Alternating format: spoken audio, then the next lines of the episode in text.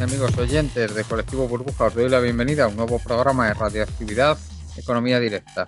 Hoy tenemos con nosotros a Oriol de la DESA. Buenas tardes, Oriol. Hola, buenas tardes. Tenemos también a Rafael Íñiguez. Buenas tardes, Rafa. Hola, muy buenas tardes. Posiblemente se incorpore enseguida también Daniel Rueda. nos alegraremos mucho si es así.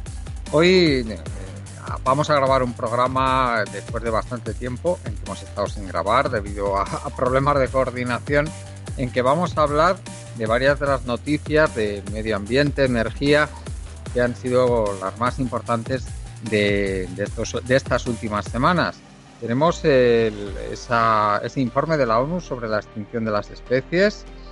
El, vamos, alerta a la ONU de que la situación es dramática y que las consecuencias van a ser realmente importantes y desde luego es una llamada de atención una vez más y esta vez de, parte de un organismo muy, muy importante a nivel mundial sobre la importancia de este hecho, de esta extinción masiva de especies que se está produciendo.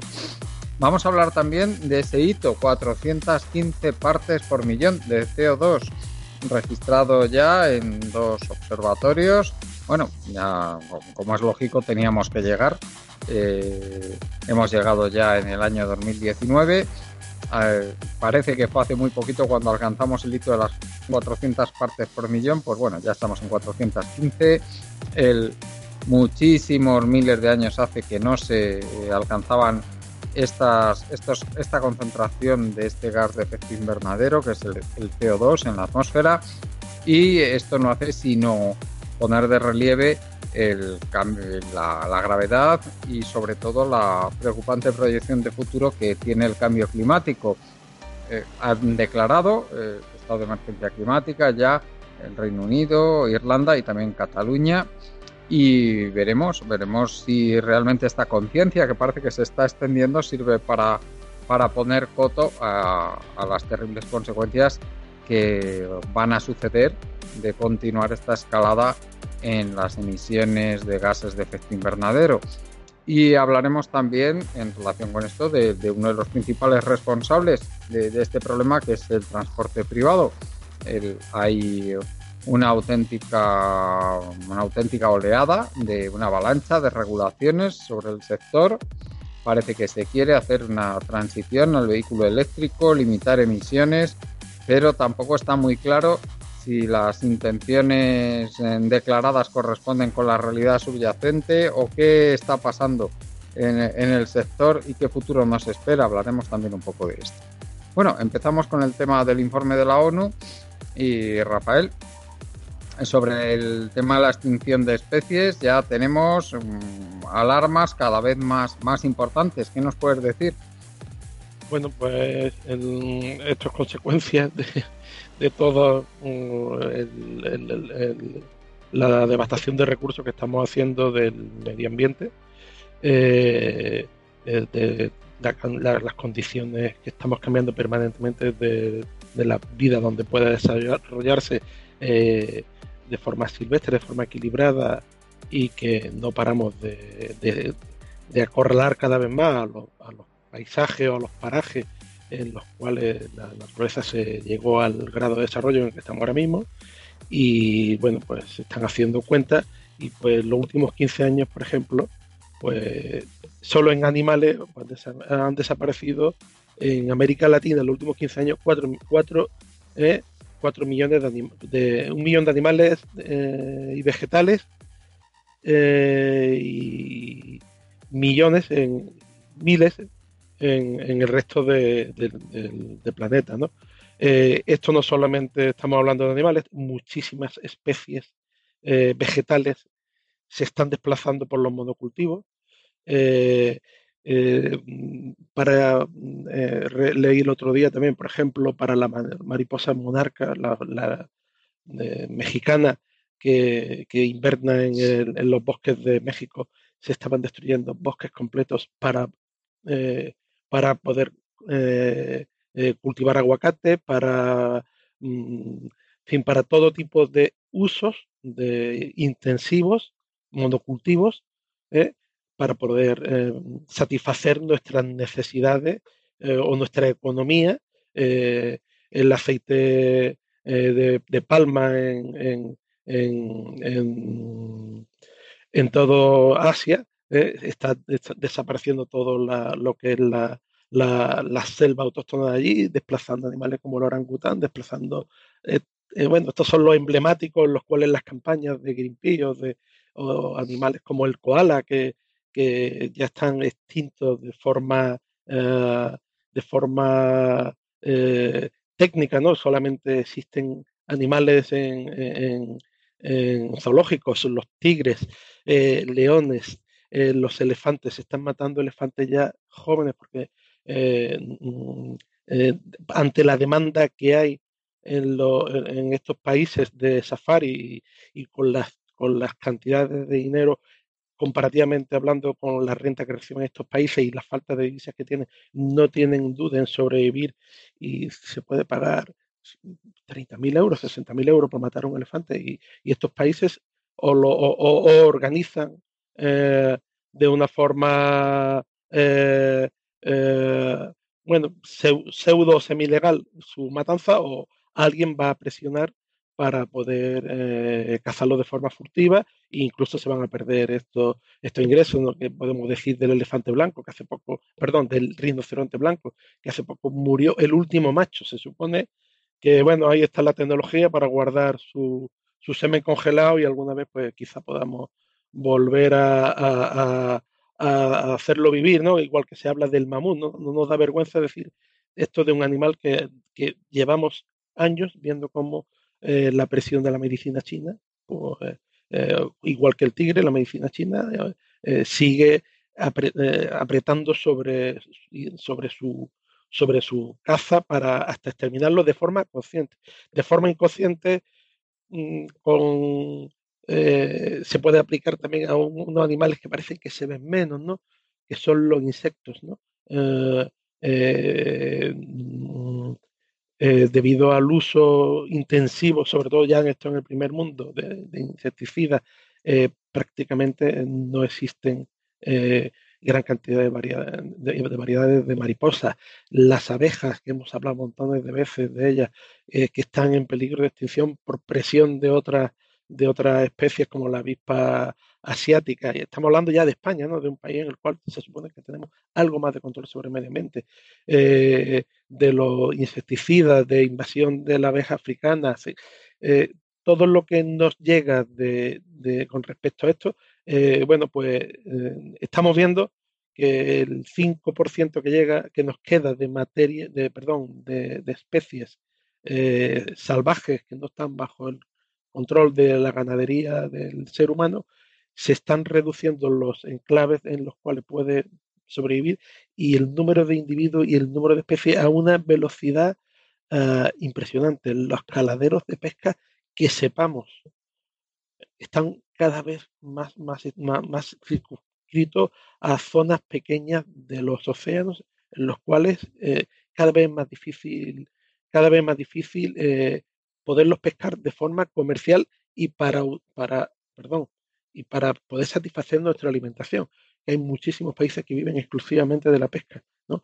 El atún rojo, el, el, eh, o sea, muchas mucho, mucho, eh, y muchas más especies que eran comercialmente eh, viables, ahora mismo están en, un estado de, auténtico peligro de, extinción, independientemente de que las zonas muertas eh, debido a otro tipo de contaminación, como por ejemplo los plásticos, las islas de plástico, etcétera, el, impacto que está existiendo en, el mundo es aterrador y, contarlo, eh, pues al final alguien en, la ONU, por ejemplo, eh, ha hecho este, este preocupante informe del cual, bueno, yo contándolo y hablándolo ahora mismo me doy cuenta de que se nos olvidan muchas cosas ¿no? Muchos animales, eh, muchas circunstancias que verdaderamente están dando mm, miedo a la velocidad que estamos acabando con la variedad mm, de, especies en el planeta y nosotros somos una más desarrollo, desarrollada a, a partir de todas estas y hasta qué punto vamos a pagar un precio por este por esta extinción masiva ¿no? de la que estamos haciendo los, los autores. ¿no? Mm. Oriol, desde luego el, informe tiene datos muy preocupantes, vamos a dar algunos. Hasta un millón de especies podría extinguirse en esta sexta gran extinción. están afectados ya mm, significativamente los, pues prácticamente eh, la, gran mayoría tanto de la superficie terrestre como de los océanos eh, están afectados significativamente los ecosistemas por, la actividad humana. se dedica más de un tercio de la superficie terrestre del mundo a la producción agrícola o ganadera y hay que tener en cuenta que mucha de esta superficie mm, no se dedica a esto porque materialmente no se puede, como pueden ser los grandes desiertos o grandes zonas eh, árticas o subárticas. Tenemos que la, se están se ha duplicado el uso, la explotación de recursos renovables y no renovables se está detectando una degradación en la productividad de la, de la tierra, que alcanza ya el 23% desde, desde el periodo monitorizado.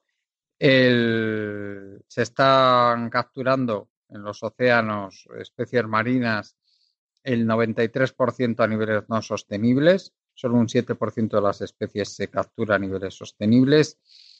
Y se, han duplicado las áreas urbanas desde en los últimos 30 años.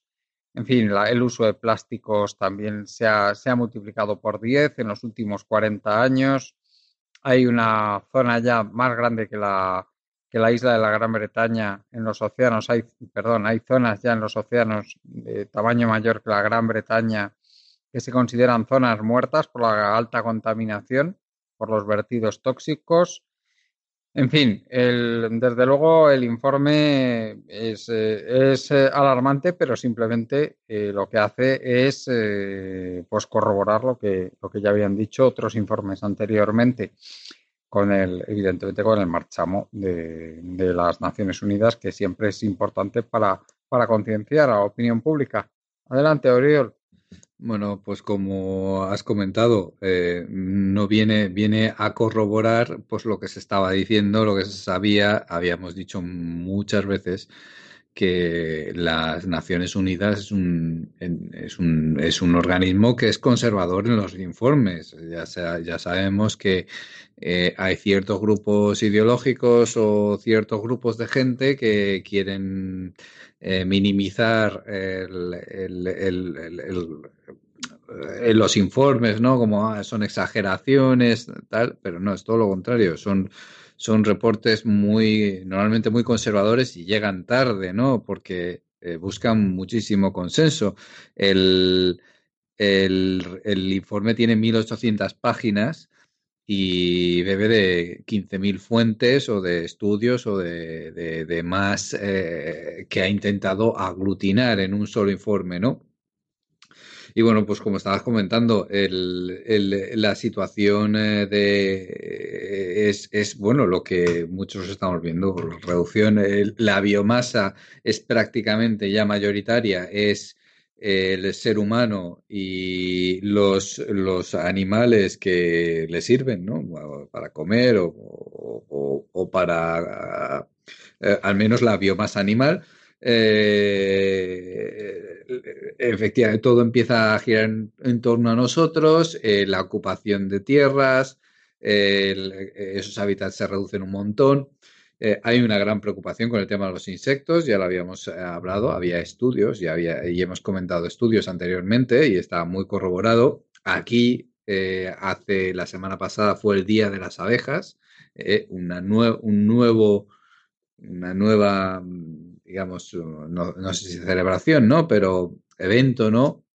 Donde se busca concienciar y ya se pide a la gente que por favor, que tiene sus jardines, que no eh, cuando eh, si va a utilizar venenos como el glifosato, que todavía es legal aquí, eh, cuando lo tiene que usar para no matar abejas, ¿no? Porque la, población de polinizadores ha, descendido como un 50% y, y, la situación es alarmante, ¿no?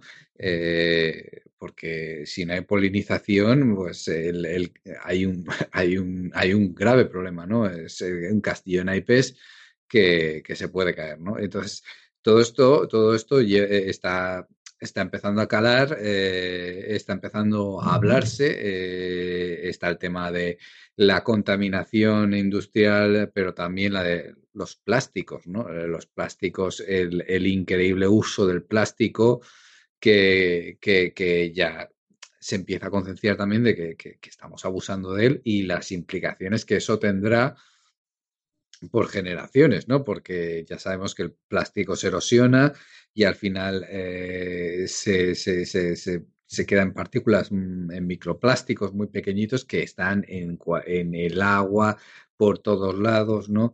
Eh, es, es, ya difícil escapar de ello, ¿no? Y, y, eso llevará, pues, eh, puede que lleve hasta siglos, ¿no? si, si, consiguiéramos revertir la situación ¿no? y utilizar los plásticos solo para cuando realmente son necesarios, eh, pues revertir esa situación llevará mucho tiempo, ¿no? O por lo menos volver a niveles de, uso de plásticos de los años de los años eh, principios del siglo, ¿no? Años 40, ¿no? Que también el plástico existía, pero no estaba en todos lados, ¿no? Eh, la sobrepesca es un gran problema que está muy poco regulada va a haber, esto, esto es, un, es un tema muy complejo de solucionar porque evidentemente solucionar este, este problema requiere hablar entre todos, ¿no? O sea, todos van a tener que hablar entre todos. Y, estamos en un momento en que eh, esas concesiones de soberanía, ¿no? Eh, pues eh, en ese aspecto, ceder soberanía no está de moda, digamos, en estos momentos, ¿no? entonces va a ser un, va a ser una situación muy compleja eh, y, bueno, está derivando pues en, que los gobiernos empiezan a ser sensibles y empiezan a buscar eh, pues eh, cómo dar pasos en, la buena dirección, ¿no? y esto lo enlazamos, lo enlazaremos con las declaraciones de emergencia climática, ¿no? Y que se están dando, ¿no? porque realmente esto es una emergencia, ¿no? yo no sé eh, sino que puede ser una emergencia, ¿no? Ya sabemos que hay temas geopolíticos, ¿no? Que si Irán, que si eh, la situación en Venezuela, que si eh, en, Corea del Norte también está habiendo problemas, pero esto es un problema muy serio y realmente todo, toda la humanidad se tendrá que ver implicada en, en, cambiar para, para, para, mitigar al menos este problema o si no resolverlo, mitigarlo, porque evidentemente, eh, mucha gente recuerda, oh, pero si vivíamos muy bien. Claro, vivíamos muy bien, pero la población eh, en los años 60, eh, que eran 3.000 millones de personas, ahora somos 7.500 millones.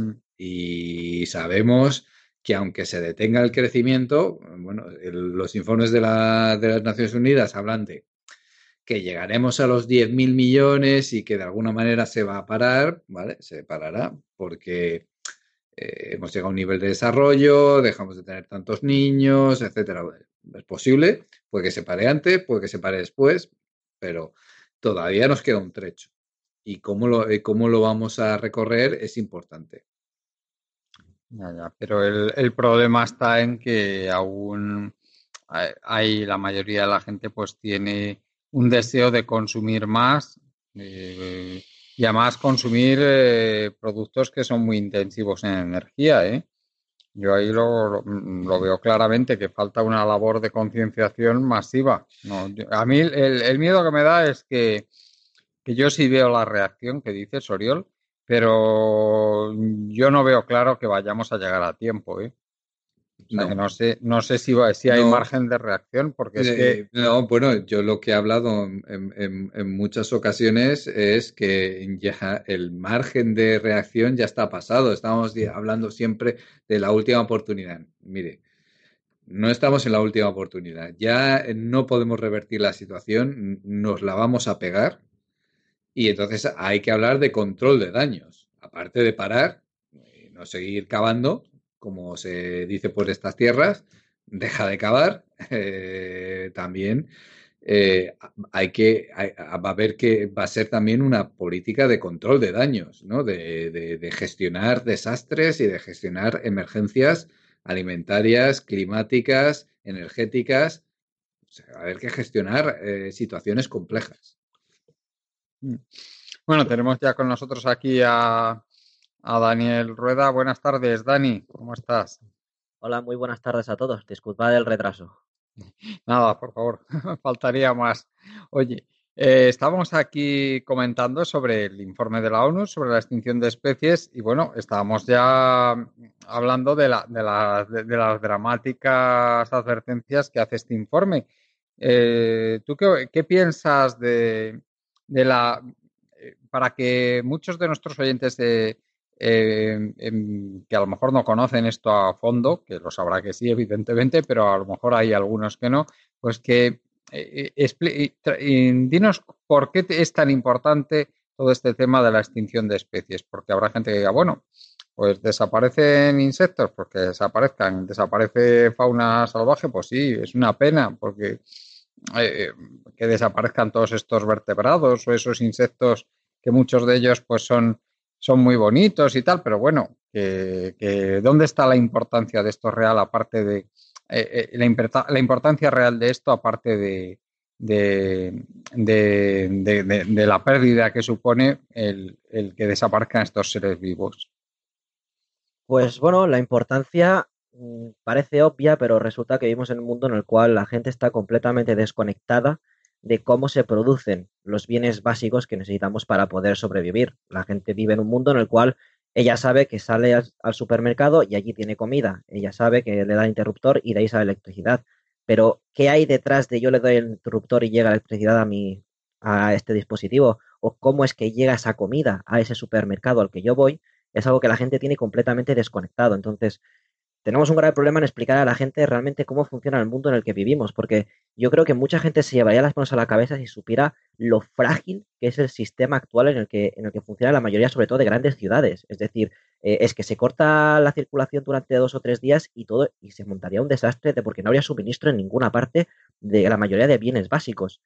¿En qué, ¿En qué problema hay con los animales? Bueno, pues que esto es un ciclo muy complejo. Entonces, si nosotros rompemos una parte de ese ciclo, el ciclo ya no se puede continuar entonces no se pueden producir estos bienes. Es decir, eh, el famoso ciclo del carbono, la luz llega a la Tierra, las plantas la convierten en materia orgánica, esa materia orgánica pues ya se puede pasar a la cadena alimentaria, que es una cadena terriblemente compleja con multitud de pasos. Si nosotros empezamos a romper partes de esa cadena, ese, ciclo no se puede dar.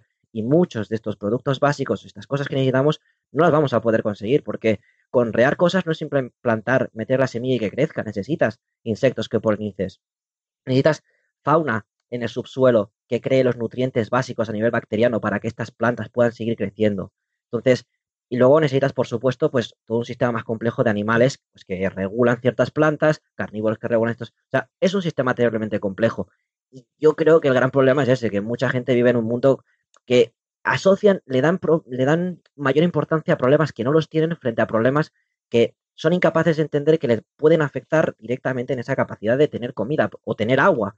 Pero como hasta ahora, por mucho que ha habido problemas, eh, no nos está afectando a nosotros, porque si le afecta a otros países, pues mira, mm, a nosotros no nos importa. El día que nos afecta a nosotros y empezamos a, empezamos a tener cortes de agua o tenemos que racionar más la, electricidad de estas cosas, ya será como escucha al entrar, ya muy tarde y ya solo va a poder ir a peor. Eh, este informe, además, es que, claro, como ha sido de la ONU, por fin ha salido las noticias, porque es que continuamente, y es algo que me, me escandaliza mucho, yo es que encuentro continuamente estudios, pero es que si no es uno al mes, es que podrías decirte incluso uno a la semana, de cómo estamos subiendo temperaturas, nivel de mar, eh, eh, cantidad de CO2 en atmósfera, extinción de animales. O sea, cada día tenemos, cada día no, pero casi cada semana hay un, estudio nuevo de cómo va a peor. Y eso es algo que no tiene eco los medios de comunicación. Es decir, no, no son noticias importantes según los medios. Son más importantes temas, yo que sé, las elecciones europeas, que sí que son importantes, pero de qué no sirve un gobierno si no tenemos pues estos recursos fundamentales para vivir, ¿no? Entonces, eh, ahora, por ejemplo, muy recientemente, respecto a animales, se ha declarado oficialmente el koala funcionalmente extinto, una especie muy mítica. ¿Qué quiere decir funcionalmente? Que quedan tan pocos que su impacto en el ecosistema precisamente es ya no es el ya no tiene impacto sobre el ecosistema, mejor dicho. O sea, una especie, como he dicho, esto es un ciclo complejo y cada una tiene su impacto en el ecosistema. Pues quedan tan pocos que ya prácticamente no hay. O sea, en, libertad quedan poquísimos. Prácticamente todos los que hay están eh, en cautividad. Y con los tigres, por ejemplo, pasa lo mismo. hemos acabado con los tigres. Que eh, tigres prácticamente ya solo hay en cautividad. Por decir un par de ejemplos. No hace tanto en otro programa que, que publicamos, bueno, en el que participé yo, explicamos cómo el ritmo de extinción de animales que tenemos actualmente se corresponde con una extinción masiva. O sea, han habido grandes extinciones en la, historia del planeta y la velocidad a la que les estamos produciendo es la velocidad de una extinción masiva. Y cuando esto empieza y la bola se hace más grande, porque que se extinga una especie afecta poco, pero cuando se empiezan a extinguir tantas, estas cadenas tan complicadas de estos ecosistemas empiezan a faltar más partes y ya empieza a caer una pieza tras otra de forma inevitable. Y esto es el gran problema al que, está, al que parece que vamos, porque como es que llevamos no sé ya cuántos años diciéndolo, no se está haciendo nada, se sigue yendo a peor. Los últimos tres años se ha vuelto a, disparar, bueno, hemos vuelto a seguir aumentando la cantidad de CO2 que se emite a la atmósfera. Hace nada creo que se superaron ya las 415 partes por millón en la atmósfera, o sea, un nuevo récord. Sí, sí, además eh, hace muy poquitos días se ha detectado también ese nivel en el observatorio de Izaña. ¿eh? También. sí, sí, también, no solo en Mauna Loa, sino también en Izaña. Pues sí. Mm, mm. O sea, pero que, la gravedad del tema, Dani, yo, creo que es que se habla mucho de control de emisiones, eh, que se está trabajando mucho en ello, que sí regulaciones, que sí, pero, pero luego miramos cómo siguen aumentando los gases de efecto invernadero y aquí no se ve que haya ningún abatimiento del ritmo de crecimiento por ningún lado. Mm, no sé si, si estarás de acuerdo conmigo. Entonces aquí está pasando evidentemente que se habla mucho, pero, pero luego los efectos tampoco parece que sean muy importantes. No, no, para nada. Y, por ejemplo, se habla mucho del CO2, no se habla, por ejemplo, del metano. La industria cárnica actual es completamente insostenible a muchos niveles. Uno de ellos es por la enorme cantidad de metano que desprende, que tiene un efecto mucho más, aunque sea mucho menos, es mucho más potente que el efecto que produce el CO2 y es otra cosa de la que, pues, se, habla cuando pues los movimientos veganos, algunos, pues eh, porque ahora han cogido más fuerza y se habla por eso.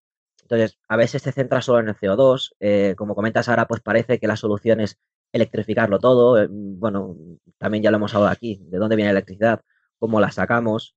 No, desde luego que, hay una falta de, conciencia muy importante. así si me permitís, porque estuve buscando datos para el programa, por ejemplo, también encontré otro estudio importante, es que son un montón de cosas que al final nos vamos a cuenta que vamos de mal a peor. Era un estudio, eh, ahora voy a decirlo un poco de memoria, en el cual eh, demostraban que los árboles en ciudades no, está, no tienen muy, muy bien por qué, no tienen claro muy bien por qué, crecen mucho más rápido y además, eh, o sea, con lo que se mueren antes, y además la, la tasa de supervivencia de estos árboles en general es la mitad, o sea, se mueren la mitad en comparación con árboles que viven pues una vida natural. Y haciendo los cálculos en este estudio, les salía que prácticamente si no era cero, más bien incluso les daba negativo el valor en cuanto a que estos árboles lo que estaban haciendo era emitir más CO2 a la atmósfera de lo que consumían. Al final los árboles pues absorben más CO2 del que, del que emiten. Pero en ciudades, debido a estos aspectos, no ayudan. Con lo cual, bueno, pues también se supone que en las ciudades intentamos que sean más verdes, pues parece que eso, a falta de hacer estos estudios en más ciudades, ahora tendría que buscar dónde era la ciudad en la que lo hicieron, eh, tampoco es una solución. Eh, bueno, sobre este tema no sé si queréis añadir algo más, Rafael. Bueno, Sí, pues si queréis vamos pasando ya al, siguiente tema. Entonces vamos, vamos a hablar de, aparte de la, del tema de la emergencia climática que se ha declarado. Bueno, eh, ¿Tú crees, eh, Rafael, que esto va a tener algún tipo de, consecuencia o se va a extender? ¿Va, a llevar a algo? ¿Cómo, ves tú el que, suceda esto? Es, muy complicado, pero mm, además está claramente definido antes por, por Dani, es que el crecimiento del PIB, el crecimiento de la economía, que es lo único en, lo que estamos de acuerdo, que todo lo queremos para nosotros, el ser humano, eh, implica hoy en día eh, mayor emisión de, CO2, principalmente. Es decir, mayor energía y la mayor energía se, la conseguimos a partir de fósiles, además cada vez de peor calidad. Y entonces, eh, todo lo que se está intentando hacer, que además lo hacen los políticos empujados por, eh, por, por, un lado, el querer luchar contra el cambio climático y satisfacer a la, a la, a la parte más lógica y más, y más ecologista, y por otro lado, al que soporta todo el peso del Estado presupuestario, que mientras más grande sea el presupuesto y supere al del año anterior y implique una cifra de crecimiento mayores, eh, mayor éxito tengo con respecto a lo que realmente me, me soporta, ¿no? A, a, la, a, las élites y a la, a la, mm, a las organizaciones, eh, digamos, de capital, ¿no? Ya sea banca, ya sea grandes empresas. Entonces, mm, yo la verdad me, resulta muy difícil creer, me resulta muy difícil creer que eh, se vaya a legislar eh, en lucha contra el cambio climático que se produce principalmente por la emisión de CO2, ¿no? Y por las deforestaciones que hay y por la, acumulación y, y los grandes puntos de consumo intensivísimo que hay de, energía ¿eh? y al mismo tiempo me digas que vas a reducirla. Podemos trasladarla, podemos eh, ponerla a cero en determinados puntos, podemos hacernos una burbuja de cristal alrededor nuestra, pero, o sea, alrededor nuestra, te quiero decir, de un país que sea capaz de legislar y controlar su espacio legislativo más o menos, ¿no? Pero oh, que realmente es efectivo, lo veo muy, muy, muy, muy complicado, porque las cifras, o sea, eh, lo hemos hablado un montón de veces. El otro día estaba haciendo un, trabajo para un estudiante y, volví a repasar las cifras y se está instalando mucho más generación eh, de eh, energía solamente eléctrica fósil que renovable, pero a unos niveles, o sea, de, que cada vez la brecha es mayor. Si la humanidad no para de crecer, si estamos extendiendo especies, si estamos aumentando, quitándole el hábitat natural para que crezca el hábitat eh, eh, humano y queremos una mayor economía y un mayor crecimiento, y ese crecimiento lo tenemos a partir de energías fósiles, ¿cómo? Que me digan a mí, ¿cómo vamos a emitir menos? Es que no lo veo. Bueno, y después, si nos vamos al detalle de, la, de la, lo que ya hablamos de energía renovable o, o del vehículo limpio, y nos vamos a las tierras raras, nos vamos a las explotaciones de litio, nos vamos a los metales, perdón, a las tierras, eh, perdón, a, toda la minería que está eh, extenuada de cobre, eh, de electrificación, casi, casi, y en unos límites ya en los que nos da la ingeniería, ¿no? ¿Cómo vamos a, a, emitir menos si estamos provocando la mayor contaminación? O sea, una, contaminación increíble, además en países que no tienen regulación muy clara anticontaminación. Estoy hablando específicamente de las tierras raras en China, ¿no? que ha habido muchísimos artículos que hablan de que eh, para poder producir eh, mm, el, neodimio, que es fundamental para, los, imanes permanentes de los aerogeneradores, de los motores de los coches eléctricos, de los motores de los coches híbridos. O sea, eh, estamos trasladando nuestra limpieza, nuestro paraíso verde, nuestra pintura verde, a que se está emitiendo más en otro lado, porque además lleva una industria asociada. Por ejemplo, en China otra vez, bueno, China como el mayor consumidor del mundo y la factoría más grande del mundo, que además a precios competitivos está abasteciendo a todo el mundo, pues, eh, pero usted que se sigue abriendo unas por semana una central de carbón. Y que hay es que hay 30 centrales eh, nucleares eh, en construcción y entonces, eh, hablar de estas medidas desde nuestro primer mundo, eh, cuando en el segundo mundo se emite y se emite más y más y más, y vamos por 415 y nos echamos a la cabeza hace nada los 400 eh, partículas por millón de CO2, sin hablar, como bien ha dicho Dani, de, lo, del, metano, ¿no?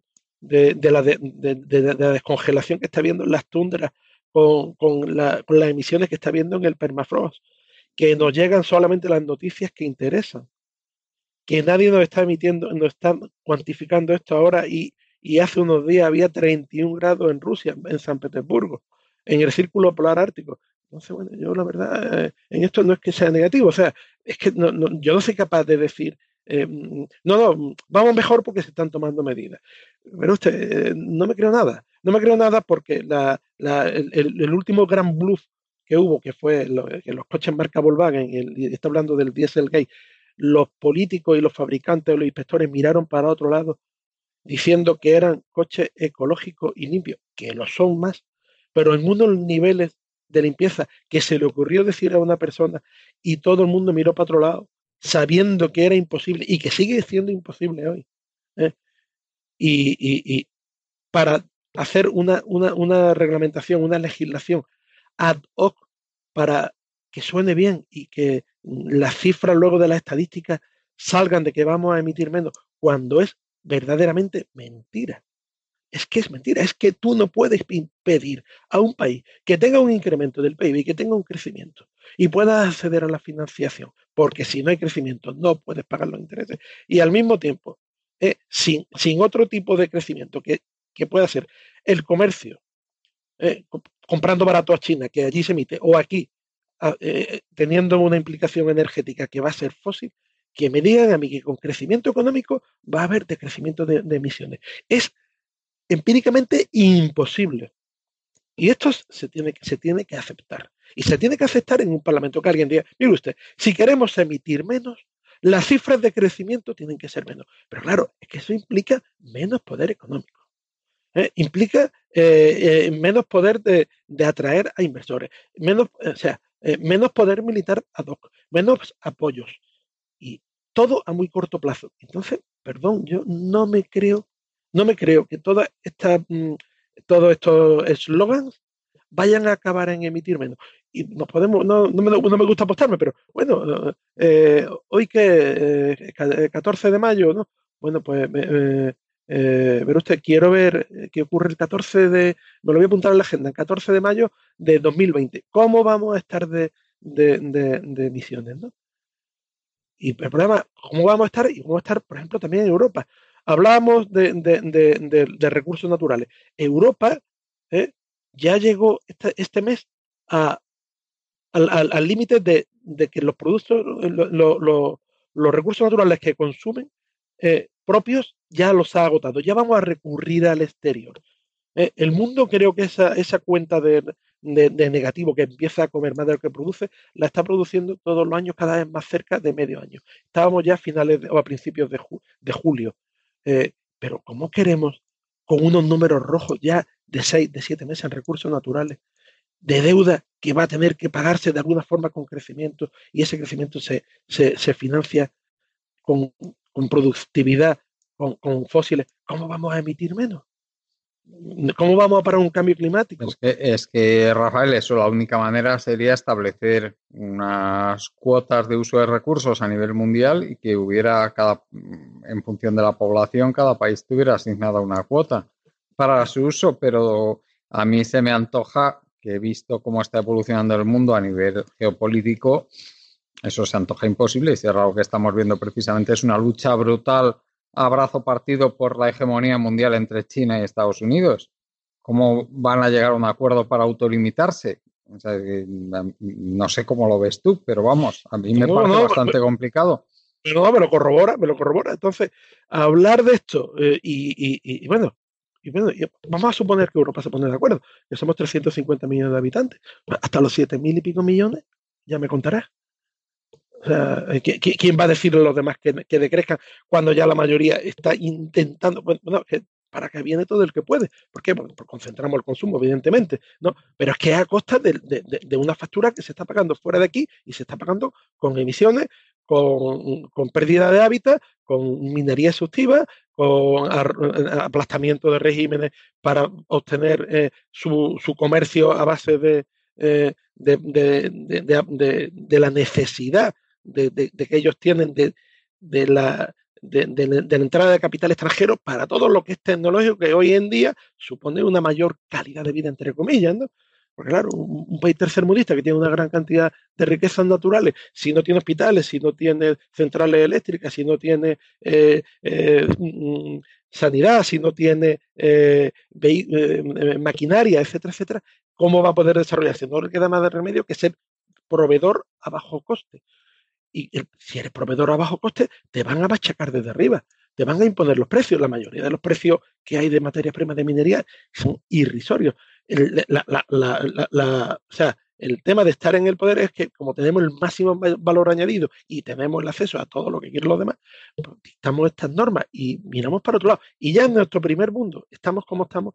Todo lo que se está haciendo por ahí no se ve es, en fin, eh, bueno, los resultados del estudio de la ONU, ¿no? O sea, que, nos estamos cargando todos los tipos de vida, que estamos subiendo en emisiones, eh, que tenemos una superpoblación humana que nadie quiere hablar de ella, de, hacia dónde vamos, ¿no?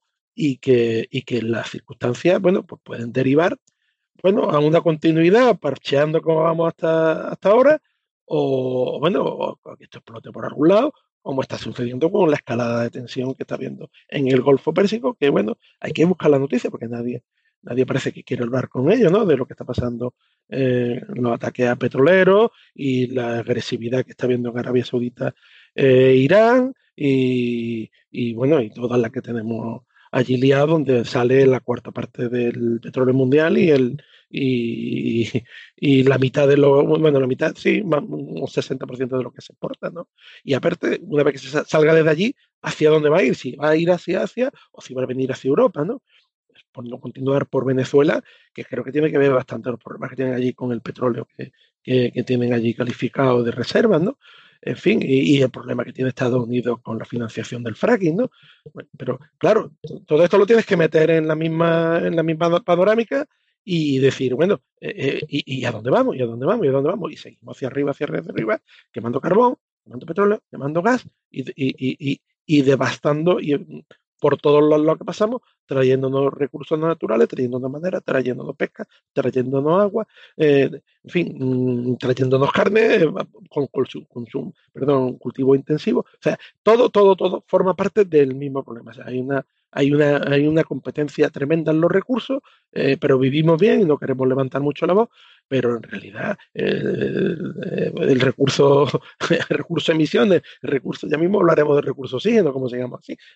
Eh, eh, lo, que, lo que decía antes Dani de, de, de que se ve claro, ¿no? Los, los cultivos de los cultivos de, de jardines y de zonas verdes en la zona, en la zona urbana. Mire usted, pero si en la huerta eh, ya se sabe el ciclo de vida que va a tener una planta, ¿quién te dice a ti que las plantas que se están vendiendo de invernadero para ponerlas, que se facturan y se cobran en las grandes ciudades y que es una partida presupuestaria tremenda, no lleva ese, no lleva ese gen, ¿no? Y esa, ese, mm, esa mm, fecha de caducidad, ¿no? Para tener que estar renovando permanentemente. Es otra forma de negocio, ¿no? Pues porque sí, porque es rentable, es rentable lo podemos hacer, hay quien lo pague y hay a quien colgarle la factura. Pues lo seguimos haciendo, lo dudo, pero bueno, uh, si, a mí se me ha ocurrido, se le ha podido eh, ocurrir a alguien y la obsolescencia programada no está solo en Uchi, está en una planta, está en los abejorros, ¿no? Eso, lo sé de primera mano, ¿no? Los abejorros que se están comprando para polinizar artificialmente eh, eh, en invernaderos, ¿no? Que tienes que comprar una caja con, 80, 100 abejorros. Usted te, te dan una colmena y, pero, pero usted, esa colmena, eh, los animales están tratados genéticamente para que no puedan reproducirse. O sea, tú no compras una caja de, abejorro, una colmenita y la pones allí y el año que viene te nacen abejorritos. No, no, no. Tienes que pagar otra vez. ¿Quién te dice a ti? Bueno, yo, yo es que estoy especulando ya un poco uh, en, línea a, lo que estoy viendo. ¿Quién te dice a ti que todas estas plantas no están preparadas para ser repuestas y repuestas continuamente. ¿Y qué pasa? Que el, ciclo del CO2 es negativo. Bueno, y, la facturación, como es? Ah, es positiva, hemos crecido en facturación. Estupendo, la linda es la buena. Por ahí tenemos. Ya está. Y por eso las dos intervenciones que he tenido he sido bastante negativo, pero en realidad para mí es que soy realista. No puedo, no puedo argumentar todas estas cosas que cuento por aquí y al mismo tiempo decir, no, no, esto tiene solución. La solución pasaría por lo que tú has dicho, Juan Carlos. Pero ¿quién va a poner el cascabel al gato y decir, nos quedamos como estamos, por lo menos en emisiones, por lo menos en crecimiento? Y mire usted, y la deuda ya vemos que es impagable. Eh, eh, vamos a intentar equilibrar los presupuestos. Mire usted, los presupuestos tienen que ser equilibrados, que usted no puede partir del punto de vista de, de un déficit que además nos vamos a saltar.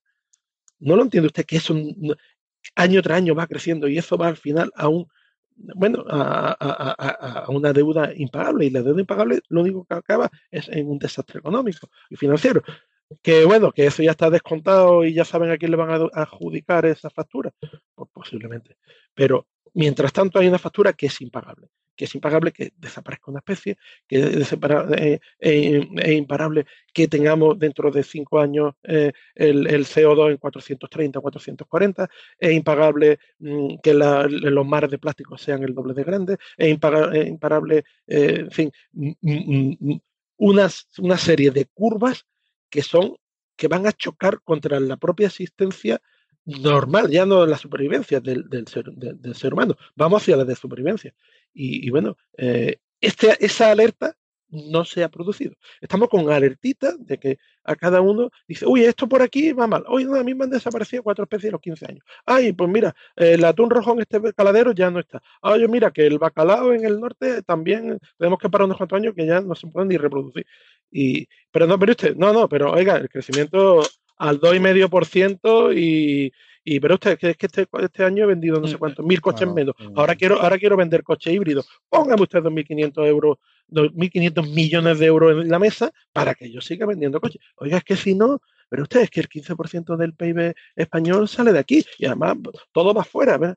Entonces, estas cosas es que no la, no la mm, mm, entiendo que esto en un parlamento no se puede decir como lo estamos tratando aquí, ¿no? Pero que no se está atacando verdaderamente al, problema. El problema, usted, el problema es que hay una deuda que se está produciendo porque ya está reproduciéndose lo que está pasando a nivel, a nivel físico. Y a nivel físico es que los recursos naturales nos los cargamos en cinco o seis meses los que produce la Tierra en un año. Y vivimos con los 12. ¿A costa de qué? A costa de, pillar por los sitios que va quedando. Y eso no puede estar en un plan, en un plan económico mundial. Y está y el país que lo pueda hacer porque tenga un poco de superávit, bueno, pues lo puede hacer de forma lógica, pero es que además no lo hace lógica, porque como además es pobre, es pobre financieramente, no tiene poder económico para decir, pongo mis fronteras aquí, y pongo mis fronteras de explotación aquí, y pongo mis, mis cuotas de pesca aquí, mis cuotas de madera aquí, y mis cuotas, no, no lo puede hacer porque desde fuera necesita el dinero y desde fuera el dólar lo va a machacar, ¿no? El dólar, el euro o lo que sea. Y además lo van a ceder. Y además él va a decir, bueno, yo estoy mejor. Mm, y aquí no se está de todo mal. Lo que no se sabe es que se está cargando su propio, su propio país o su propio hábitat, su propio círculo. En fin, mm, lo vemos complicado. Y perdón por la por, mi pesimismo. Bueno, adelante, Oriol. ¿Cómo, ¿Cómo, ves tú esta declaración de emergencia climática? Además que tú estás eh, residiendo en uno de los países que lo ha hecho, ¿no? El segundo del mundo que lo ha hecho. Bueno, adelante eres tan pesimista como, Rafael respecto a, la efectividad de estas medidas. Eh, vale, parece que tenemos ahora un problema con Oriol, pues te voy a dar paso a ti con la pregunta, Dani, para que nos contestes. Adelante. Pues desgraciadamente estoy completamente de acuerdo con él. Quiero decir, eh, la cosa pinta, pinta muy mal y voy a, voy a matizar algunas cosas, bueno, o añadir más información a algunas cosas sin mi punto de vista, pero por ejemplo, otra noticia que no, yo no he visto en los grandes medios, pues ha sido que Indonesia va a trasladar su capital, porque Yakarta, que es su capital, se está hundiendo. Y al ritmo que va, pues eh, o la cambian ya o para 2050 estará completamente sumergida. Entonces, pues bueno, pero no ha salido en ningún gran medio pensar que eso pueda pasar cuando las grandes urbes, las grandes ciudades, que es a donde se, se, está tendiendo la población a concentrarse en todo el planeta y se espera que se concentre aún más, están al lado del mar vamos bien, un movimiento inteligente, población se va a las zonas que van a estar más afectadas y, van a tener más problemas en los próximos años. Pero eso tampoco se habla. Eh, en cuanto a lo que comenta Rafa, es que, es que tenemos que hacer un cambio completamente, como él dice, hay que cambiar completamente el sistema en el cual vivimos o cómo vivimos, porque de la forma que vivimos es imposible. O sea, vamos a tener que seguir quemando hoy más y más porque no es sostenible, por mucho que tengamos tecnologías más nuevas, por mucho que eh, idealmente fuéramos capaces de que solo con energía solar funcionaran los recursos de la Tierra y otros recursos que no, que son limitados y no podemos seguir funcionando así. O sea, aunque la energía estuviera solventada porque mañana la reacción, la fisión nuclear, se, la fusión nuclear, perdón, se consigue, hay otros recursos que son limitados. No es solo una cuestión de energía, que sí, energía también es muy importante. Y, son un montón de cosas que, que me sorprende que no entren en la cabeza de la gente. Eh, veo, por ejemplo, pues eso, ahora el veganismo se ha puesto muy, está empezando a coger mucha fuerza y con debido respeto a los veganos, pero habrán que sí, pero veo cantidad enorme de veganos que comen una cantidad de cosas exóticas que no es sostenible. O sea, se supone que, lo que, esta gente lo que hace es por ser sostenible. Tú no puedes estar, para poder tener una dieta más o menos variada y no estar comiendo lechuga y tomate continuamente, pues a algo variado. La gente se trae unas cosas más raras de muchos sitios y eso no es sostenible estar trayendo estas cosas de otros sitios. O sea, hacerle entender a la gente que comer cosas de proximidad y de época, además. E, es que hay mucha gente que le cambia el chip completamente, que van al supermercado y compran lo mismo siempre, sea la época del año que es. O sea, es, es, es que hay mucha gente que se cambia de, ni lo tiene. Yo, por ejemplo, lo tengo que confesar, ¿eh? Yo desde que, desde que soy pequeño, en el supermercado siempre que voy veo de todo. O sea, a mí me preguntas qué es de cada época y la mayoría de cosas no te las sé decir, pero porque yo toda la vida en el supermercado he visto de todo. Rafa y yo, Rafa y yo sí nos acordamos de cuando pasaba eso en los supermercados porque somos mayores que tú. Ya, pero yo, por ejemplo, o sea, porque lo tengo que leer para saberlo, porque yo no lo encuentro. Fíjate si seremos viejos que, nos acordamos de cuando ni siquiera había supermercados. Mira, ahí ves el cambio, ¿no? Pero es que son tantas cosas en la sociedad actual. vemos también, yo, es que está bombardeando la, la, televisión continuamente o internet, cualquier sitio en que te vayas de vacaciones, cuanto más lejos y exótico, mejor. Es que ya volvemos a otra insensatez, o sea, y los datos están ahí. Hay unas expectativas de que crezca el, todo lo que es el tráfico de, de aviones, que van a, ampliar aeropuertos, que más aviones que se están construyendo. ¿A dónde vamos? Si eso es lo que más consume de, en cuanto a combustibles fósiles, lo que más contamina. O sea, es un problemón, pero venga, vamos a poner más. Nadie dice eso en las noticias, tampoco se comenta. Y hacerle entender a la gente que, oye, que no te tienes que ir a tomar por culo para disfrutar de unas vacaciones, no, es que no mola tanto la, foto en, Instagram si no es en Taiwán hacerla en Burgos. Pues mira, yo qué sé, si hace el encuadre bien, a lo mejor sí. Eh, luego, también hacer explicar a la gente, ¿no? La situación que estamos viendo que es muy pésima. Es que el problema es que esta subida de temperaturas es una como una bola de nieve que se hace más grande, porque hemos, se habla mucho del CO2. Ahora hemos hablado del metano, pero es que hay a lo mejor a la gente que no sabe que también el agua es un gas de efecto invernadero, es decir, la Tierra necesita el efecto invernadero, si no estaríamos eh, eh, mucho más fríos. El más potente, el más potente que tiene la atmósfera, por cierto. ¿no? Exacto. Entonces, ¿qué pasa? Que si nosotros estamos elevando las temperaturas, más agua se evapora tenemos mucha agua y más se evapora. Y si más agua se evapora, aún se calienta más. Y esto es una bola que empieza a crecer porque en cuanto tú hace, empiezas a subir esto y hay un punto de no retorno, que, lo, que es lo que hemos comentado. Si por estas cosas que he visto algún estudio y me gustaría mirar más a fondo para comentar porque aún no me lo he podido ver a fondo, pero esta eh, retirada de CO2 de la atmósfera, si se hace muy tarde ya no va a servir de nada si hay demasiada agua en la atmósfera calentando esto. Entonces, es que estos puntos de no retorno que hemos comentado son muy peligrosos habéis hablado de, la guerra entre China y Estados Unidos, que al final pues van a ser, van a hacer todo lo que puedan para, para conseguir eh, la hegemonía económica.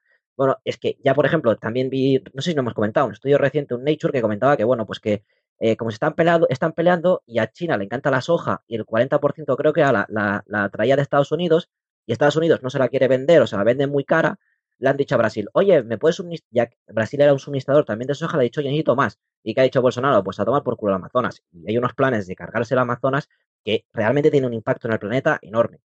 Eso, pues, otra cosa que pues tampoco se habla, ¿no? Y cantidad de cosas que son muy insostenibles. El agua embotellada. Es una tontería como una catedral en la mayoría de, sitios eh, con, con unas condiciones más o menos avanzadas.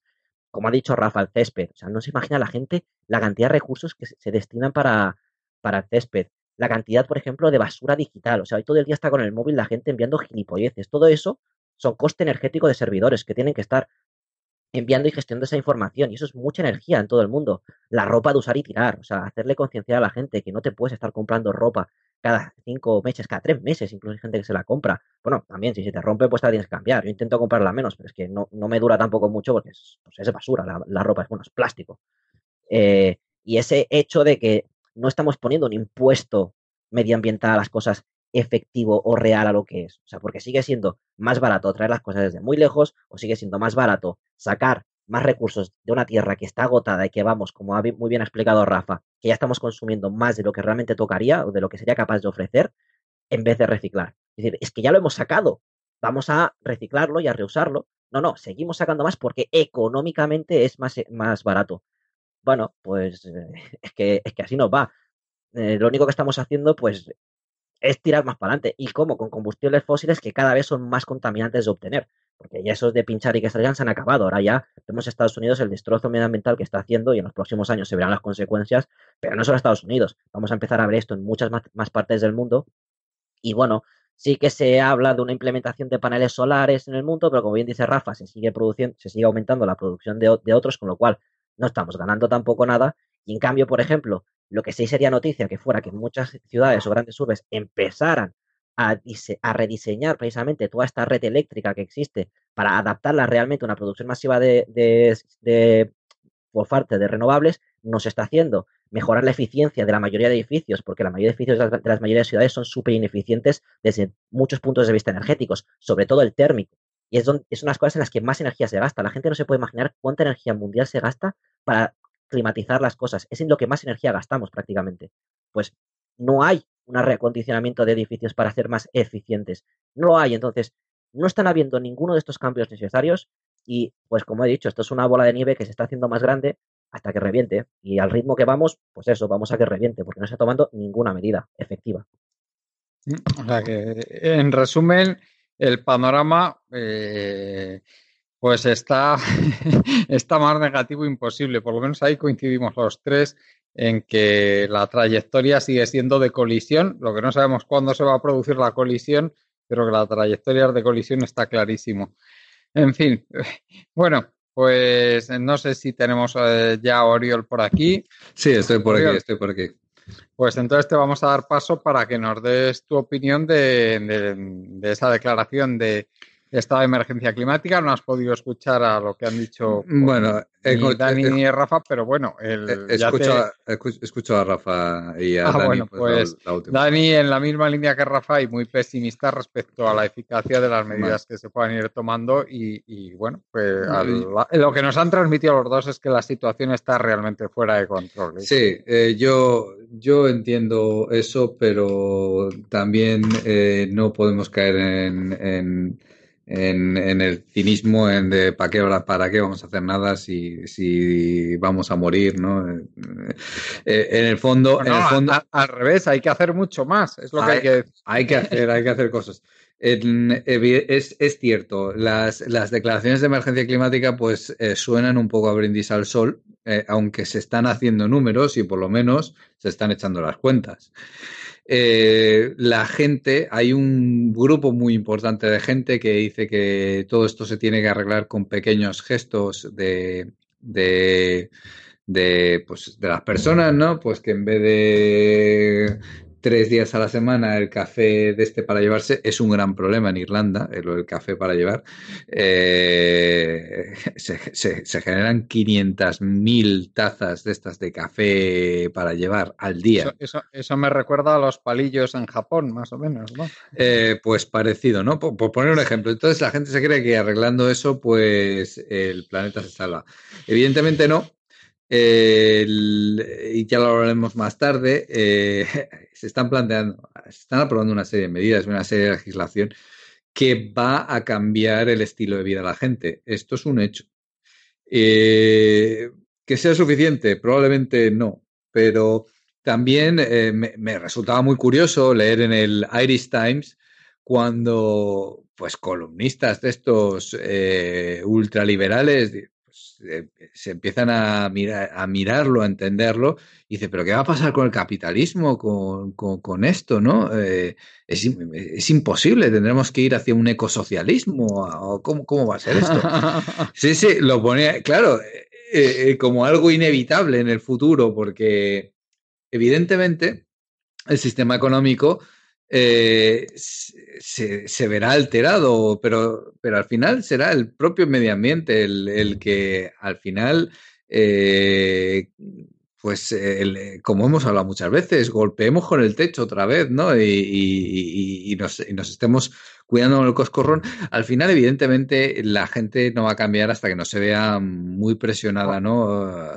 A ello, ¿no? Que lo de la autolimitación voluntaria que hay a nivel global, como que es, no lo ves. Eso no, vamos a ver, lo de la autolimitación está muy bien, o sea, yo me autolimito, eh, pero uno se va a las calculadoras estas de, de, de huella ecológica, claro, es imposible, es imposible.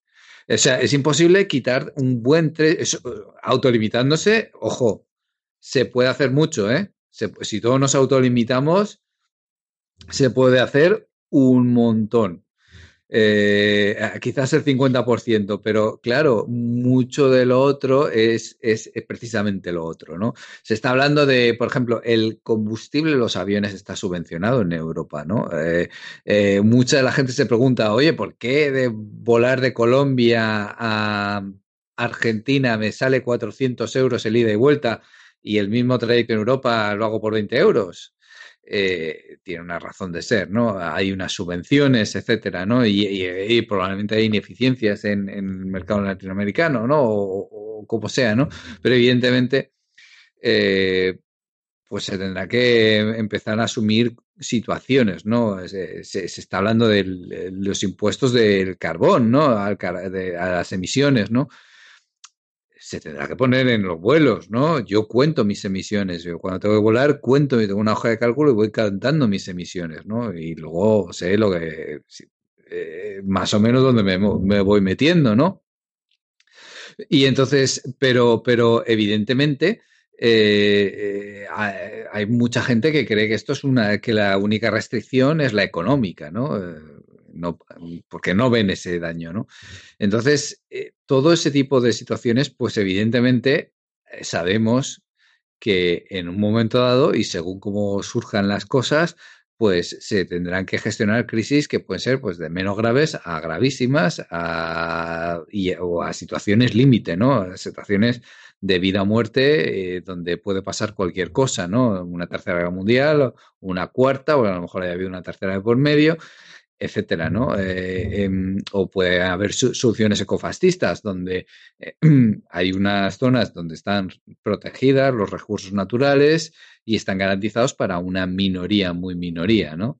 Eh, entonces, estos escenarios los hemos hablado hasta la extenuación. Pero yo quiero, quiero poner un punto de optimismo está bien que se declaren las, las, emergencias eh, climáticas, está bien que se empiecen a echar números y que se empiecen a discutir. ¿Y qué supone? ¿Qué supone descender eh, a nivel de emisiones? Porque yo oía esta mañana en las noticias, un señor estaba contando, pues es que eh, tanto de, de, los coches, tanto de no sé qué, tanto no sé cuánto, pues es que hay que quitarse de tal eso está bien, se están empezando a contar. Se está empezando a contar. Otra cosa es que se haga, pero por lo menos se está empezando a contar. Es que estamos en una fase de negación, de ignorar el problema, ¿no?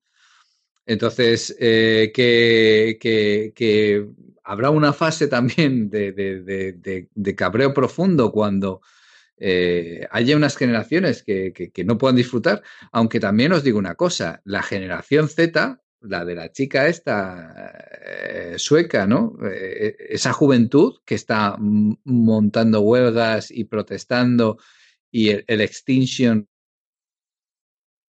eh, que llamó mucho la atención y que movió al Parlamento británico y aquí también hubo movida. Esa generación joven que es muy curioso, está en una parte dejando de ir a los locales de marcha, ¿no? De, de, beber el alcohol hasta, hasta extenuarse, ¿no? También tienen problemas, ¿no? Otro tipo de problemas, ¿no? Como que no se relacionan, no les gusta relacionarse cara a cara, ¿no? O sea, les gustan las pantallas de los móviles y tal, pero por otro lado están buscando como, como está ese mundo de Instagram donde la imagen es tan potente, eh, buscan tener una mejor salud, una mejor apariencia, etcétera, ¿no? Y eso está llevando a unos estilos de vida más sano, a una parte importante de esos jóvenes, ¿no? Cuando yo soy de una generación absolutamente nihilista. Eh, entonces, hay cosas que cambian. Eh, es posible que la generación incluso que venga después, que se esté encontrando el problema ya mucho más serio, pues a lo mejor montan revoluciones, ¿no? Eh, no lo sabemos. Entonces, tampoco porque las cosas estén yendo como, como siguen yendo, eh, vamos a proyectar todo al futuro, ¿no? Eh, se empiezan a contar eh, los daños y, se empieza a hablar de hacer algo para, para, para bueno, habláis hablado en otros programas de los chinos, ¿no? Que han reducido 400.000 barriles diarios en consumo de petróleo electrificando los autobuses, ¿no? Bueno, pues eh, lo han hecho en, ¿qué? en tres años, pues eh, eh, si nos ponemos, algo podremos hacer. Yo creo que en el fondo, en la estructura social, evidentemente, este capitalismo, crecimiento infinito, esto no va a durar, pero no sabemos lo que va a venir después. Eh, un sistema dictatorial horrible, mm, no lo sabemos. Hay elucubraciones, pero no se sabe. Y eso, pues ya Quizás nos enteremos, quizás no, porque también hemos hablado de que este sistema puede durar mucho tiempo. O sea, podemos apretar las tuercas al planeta hasta dejarlo seco y podemos seguir 100 años, 200 años y a lo mejor en 200 años nos extinguimos de golpe. O sea, es una catarsis y ocurre muy rápido. No lo sabemos. Entonces, eh, yo valoro positivamente que se, que se, que se bueno, este brindis al sol es un brindis al sol, se hace muchas veces en política. Se hacen todo el rato en política. Está en, la Constitución española está que todo el mundo tiene derecho a una vivienda digna y, bueno, ya sabemos cómo están esas cosas, ¿no? Eh, y, y, y, otros derechos que están en las constituciones, ¿no? Pues hay brindis al sol que no se llevan nunca a, a realizar, ¿no? Pero, pero está bien plantearlos y está bien que la cosa cambie un poco, ¿no? De que, de que eh, cambien un poco las mentalidades y las prioridades. Eh, parecía increíble, pero, por ejemplo, los millennials han dejado de considerar el vehículo como un, un símbolo de estatus. Muchos de ellos. Muchos de ellos. Pues, pues ya aprovecho para preguntarte. Un, un, pedo el coche. Sí, ya, ya aprovecho para preguntarte, Oriol, por, por el, si quieres ya entras en el último tema del día, el tema del futuro del vehículo, el vehículo privado. ¿Cómo, cómo lo ves? O sea, ese cambio de actitud, ¿a qué se debe, crees tú? Eh, bueno, el, el, caso, el caso de, de, la juventud valoran más, y yo los veo, valoran más las experiencias que la posesión de un coche y valoran la movilidad, pero la movilidad de a lo mejor tener un, tener un coche supone anclarse unos gastos al mes, a una incomodidad, a una inflexibilidad y no les gusta. Eh, esto es enlazando con lo que estaba terminando. Las generaciones cambian, ¿no? Y, y un símbolo absoluto del estatus y de la libertad y era, es el coche. Bueno, pues hay gente que lo rechaza, que, que le da igual, que, que quiere una app que dice, quiero ir de aquí a aquí o quiero coger este coche y llevarlo, que yo tengo una, yo tengo un, eh, uno de estos servicios, ¿no? De suscripción y están los coches aparcados. La propia Toyota en Dublín, la, Toyota marca, está poniendo los coches también en Dublín, ¿no? Eh, la propia en marcas de coches, eh, porque lo ven, lo ven venir, que la gente pues está cambiando, ¿no? Y luego las, eh, las regulaciones, que esto lo, puede comentar a lo mejor mejor Rafa, que se van a implantar en la, en la Unión Europea, pues van a elevar el precio de los coches. Eh, el coche, ya lo dije, eh, pues va a tener casos la gente pues va a tener que echarse las cuentas y utilizar el, mínimo que necesiten, ¿no? lo mínimo que pueda hacer el trabajo que quieren que haga, ¿no? Eh, bueno, eh, además cada vez hay más información, ¿no? Estadísticas, por ejemplo, el otro día miraba, ¿no? Eh, ¿Cuánto cuesta mantener un coche? Bueno, pues hay estadísticas, las, marcas alemanas están ahí en el top de caras, ¿no? De, eh, tú te crees que te puedes comprar un BMW Serie 3, pero el que sea, no, no, no entiendo, yo, no tengo, yo mismo no tengo coche, eh y luego mantenerlo es otra cosa bien distinta, ¿no? Eh, hay unas diferencias muy, muy fuertes, ¿no? Y te vienen, ah, es que la tuerca tal eh, son 50 euros. Pues un, poco, un, caso como parecido al de las impresoras de inyección de tinta, ¿no?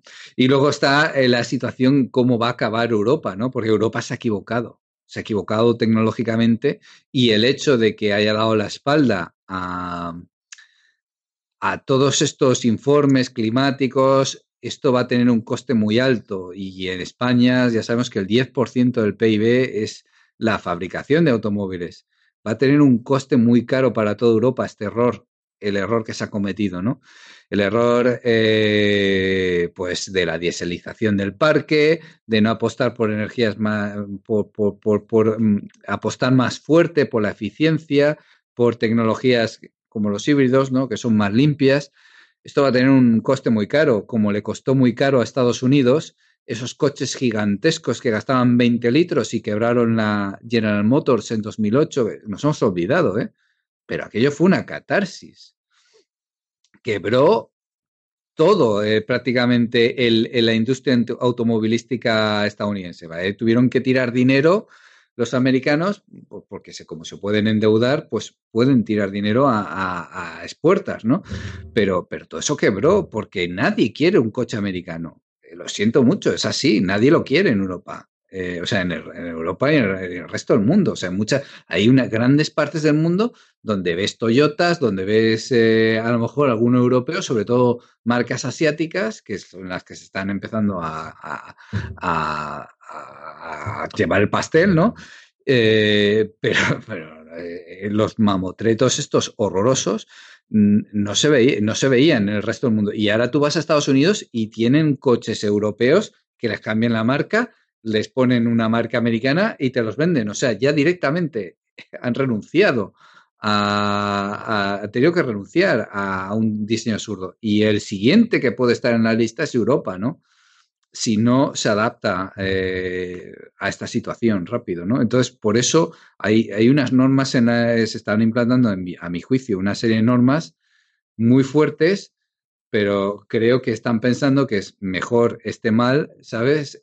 que, que, luego eh, llegar a una situación donde directamente eh, Europa haya perdido totalmente la iniciativa tecnológica en ese sentido y se queda atrás. Mm. Bueno, pues ya hablando del coche eléctrico, Rafael, hay un informe de Bloomberg reciente que predice que China va, a arrasar literalmente con el tema del coche eléctrico eh, debido fundamentalmente a las ayudas del Estado. Bueno, el, pero más allá de esto, ¿cómo ves tú el futuro del sector del transporte privado? Adelante.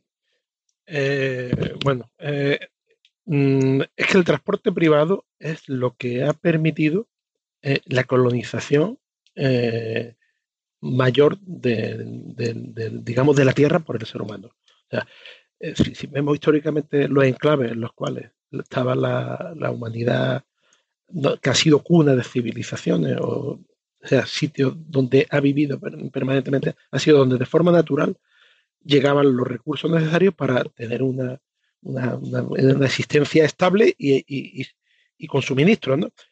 Todo esto lo ha cambiado el transporte privado y el transporte, o sea, ya hemos llegado a la globalización, que es lo máximo, pero esto ha ido cambiando según hemos tenido la posibilidad de modificar nuestro entorno ¿eh? para, poder ir viviendo. Entonces, eh, la mayor eh, explosión, digamos, financiera que ha habido últimamente ha sido la explosión inmobiliaria que ha habido en el mundo entero. Y esto viene acompañado de que cada persona y las maquinarias que, llevan a esta industria a poder fabricar y hacer casas y hacer cimentaciones y hacer acceso, han venido de la mano de, de, de la maquinaria del motor de explosión movido por petróleo.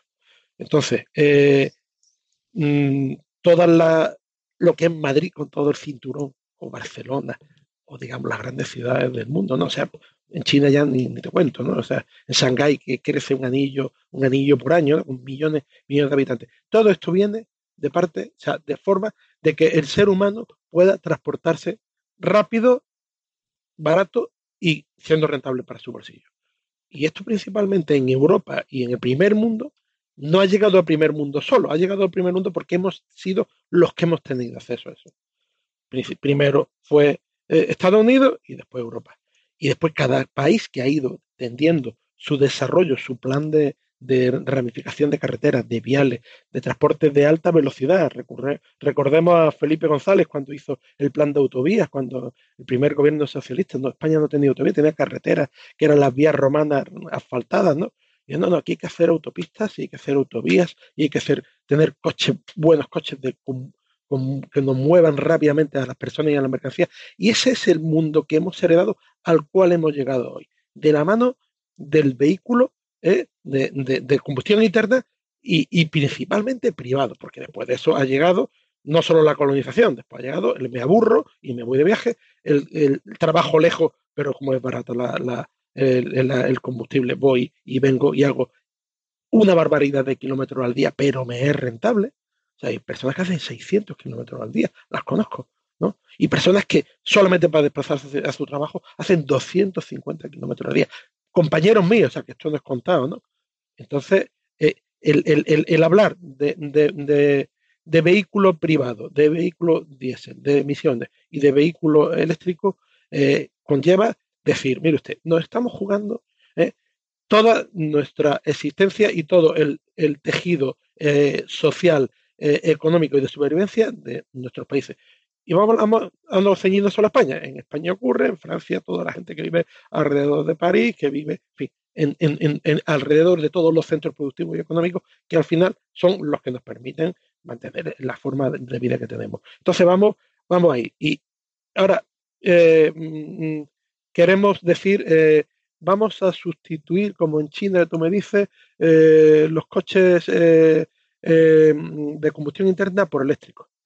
Evidentemente nos estamos enfrentando cada vez más a la escasez de combustible, ya no a lo mejor porque el picoil vamos a dejarlo de lado, y vamos a tener los petróleos de peor calidad del mundo y demás, pero ver usted, es que la población y la demanda no para de crecer. Y aunque crezca la oferta, no, no llega a la demanda a cubrirla, ¿no? Vámonos al coche eléctrico. El coche eléctrico, perdón, el coche eléctrico eh, tiene un motor eléctrico, pero tendremos unas baterías con mayor o menor capacidad. Pero el combustible de la batería es la electricidad. La batería es el depósito y la energía es lo que llega por el cable. En China yo me creo, por supuesto, eso, pero en China ¿eh? la electricidad se produce principalmente, ¿eh? y casi toda la que se va a seguir produciendo por su reserva de carbón, va a ser o por carbón o por las centrales eléctricas que son, sean capaces de, poner en marcha y abastecer. Y entonces, eh, mm, usted, estamos trasladando una necesidad que tenemos de movilidad, porque no es fundamental y necesaria, la estamos trasladando a un tipo de, vehículo que, bueno, va a tener cero emisiones en las ciudades y no vamos a emitir en las ciudades. Pero ese traslado de emisiones lo estábamos haciendo fuera o al globo completo en el caso de China, porque, bueno, usted, todas las centrales de carbón que hay allí emiten a la atmósfera y la atmósfera ya se encarga de repartirla por todo el planeta Tierra. Eh, entiendo mm, que, que todo este maremándum y toda esta inseguridad que hay con respecto al vehículo privado eh, no tienen claro cómo lo van a solucionar, porque tocan por un lado y se les va por el otro. Eh, están intentando a través de impuestos reconducir hacia, hacia el coche eléctrico, pero el coste de la sustitución es tremendo. el coste em, ecológico es muy grande. Nadie plantea que ningún coste de esto sea verdaderamente ecológico. Eh, yo recuerdo, creo que, no, no recuerdo la cifra exacta, pero me parece que eran 700.000 vehículos los afectados directamente reconocidos, reconocidos por el Dieselgate. Y a la mayoría eh, se le dio una solución, la propia Volkswagen, eh, de reprogramar sencillamente, sustituir un par de piezas y reprogramar las centralitas para mm, devolver los parámetros de emisiones a las que la ley toleraba. Nadie, nadie, con el coste que tiene de 40 a 50 barriles de petróleo, eh, eh, que, cuesta producir un coche, nadie habla de una eh, remotorización, nadie habla de una adaptación, nadie, nadie habla de nada que pase por un achatarramiento, cueste lo que cueste, y volver a, producir coches nuevos para poderlo vender y sustituir el anterior. Mm, mm, la verdad, eh, veo que esto está eh, conducido eh, en parte porque la noria siga girando, que en realidad tiene que seguir girando por la introducción que he hecho a este, esta intervención, porque no es, es, indispensable para el tipo de sociedad y de economía social que tenemos y de la cual vivimos, pero no se tienen en cuenta que el problema es de dónde va a salir la energía, de dónde va a salir el cobre, de dónde va a salir el neodimio, de dónde va a salir el litio, qué impacto va a tener fuera, cuánto va a costar, eh, cuánto va a costar achatarrar 25 millones de vehículos, dónde van a ir a parar esos 25 millones de vehículos que, si quieres chatarrar, porque el propulsor que se puede modificar la ley española, particularmente, y las principalmente la europea, no te permite remotorizar un motor perdón, un, vehículo. No te lo permite. A la, a la, a la Volkswagen sí, para remotorizar 700.000 con simplemente reprogramar un chip. Al resto no, usted no puede remotorizar, pero, usted, pero si el motor no es lo más caro de conducir, de producir de un coche. Si además las prestaciones cada vez usted está cercenándolas más, ha puesto usted mayores límites de velocidad, mayores límites de poder entrar en las ciudades. Eh, eh, o sea, todo lo que va es a, a intentar evitar que se utilice el vehículo. ¿Por qué tiene usted que quitar un vehículo y sustituirlo por otro sin contemplar otras alternativas mucho más económicas y mucho más em, eh, buenas para el medio ambiente y para el consumidor? Que nadie habla de consumidor. Pero usted, si usted tiene que cambiar el coche eh, diésel económico de gasolina económico por un diésel, perdón, por un híbrido o uno de, o uno de eléctrico, eh, eso solamente lo puede hacer la clase alta o la media alta. Eh, ¿dónde está dejando usted al resto de la población? ¿Dónde está dejando usted a la persona trabajadora que vive a 40 kilómetros de Madrid eh, o de Barcelona o de 50 y no tiene opciones con el transporte privado o que tiene, eh, o sea, que tiene montada una vida con colegios, con supermercados, con centros de abastecimiento lejos y que hoy en día necesita sí o sí el vehículo privado? ¿Dónde lo deja usted? ¿Qué alternativas da usted aparte de sustituir una flota o electrificar? Que sea real y que entre en, el calendario de tiempos que tenemos con respecto al problema del transporte privado y el mundo que hemos construido alrededor de él. Esa es, mi pregunta. ¿Y, por qué no se dan soluciones más fáciles y que no tengan que mover tanto PIB para solucionar esto? Pues, mire usted, pues, si algún político ecologista me escucha, bueno, pues mire usted, ¿por qué no se hace sencillamente, sencillamente lo que se hizo para solucionar el Dieselgate a millones y millones de vehículos ¿eh? Que como en Cuba se remotorizan, ¿eh? o flotas de camiones que remotorizan ¿eh? para poder tener, o aviones que se remotorizan para ser competitivos económicamente. ¿Por qué no se... Es una pregunta que tengo, porque, en fin, está a la vista. ¿Por qué todo tiene que ser a vender coches y a, cambiarlo todo y a gastar todo y a pedir más prestado y, a, no luchar contra la tendencia que tenemos de crecer, crecer y crecer, cuando realmente eso es lo que el, verdadero problema que tenemos. Mm. Dani, eh, adelante. ¿Qué opinas de cómo va a ser el futuro del vehículo privado? Bueno, ya, ya adelanto que algunos se creen que va a ser esplendoroso, como los de la empresa de, de Lilium Jet, que van han creado un prototipo que creen que van a estar con taxis eléctricos voladores de aquí a 2025. Eh, no sé si habéis visto el vídeo en internet, pero vamos, se ve que hay gente por ahí que tiene opiniones muy diferentes. Adelante, Dani. Sí que lo he visto, sí. Y sé que hay una alternativa también en Estados Unidos, creo que es por parte de Boeing. bueno, hay otra alternativa que están ahí peleando la una con la otra a ver quién, quién desarrolla el prototipo. Bueno, respecto al futuro del transporte privado, para mí es una respuesta muy difícil de hacer porque, bueno, por alusiones a lo que comentaba Oriol, yo soy de una generación, mm, yo soy millennial, no soy la generación Z, pero es una generación para la cual el transporte público es, eh, o el transporte público, el transporte privado es un lujo que no nos podemos permitir, básicamente. ¿eh? Quiero decir, yo lo voy a decir aquí tal cual, o sea, yo estoy haciendo un doctorado, tengo la suerte de tener un contrato de doctorado y, y cobro salario mínimo. Y como yo, voy a decir, muchísima gente de mi generación, incluso preparada, cobramos unas cantidades que cuando ganas poco dinero realmente miras lo que cuestan las cosas. Y cuando miras lo que cuesta un coche, es que te das cuenta de que es muy caro. Y para tenerlo ahí parado el 90 y pico por ciento del tiempo, y para pelearte, porque eh, también sabéis que, bueno, esta generación en la que estamos, la mayoría queremos vivir en ciudades y además necesitamos vivir en ciudades porque es donde hay trabajo. En, en las grandes ciudades tener un coche es, un, es, una, es, es una pérdida de tiempo, o sea, es, es, un dolor de cabeza. Simplemente sacar el coche y dar una vuelta es comerte unos tráficos y unos problemas. Entonces, para mí es muy difícil decirlo porque es algo con lo que yo nunca he vivido, ni que he usado, ni que he necesitado. Mm, además, yo siempre he vivido en ciudad, entonces para mí es difícil vislumbrar porque, por suerte o por desgracia, yo nunca he tenido la necesidad de, realmente utilizar el transporte privado y además en las ciudades más o menos grandes hay buena comunicación.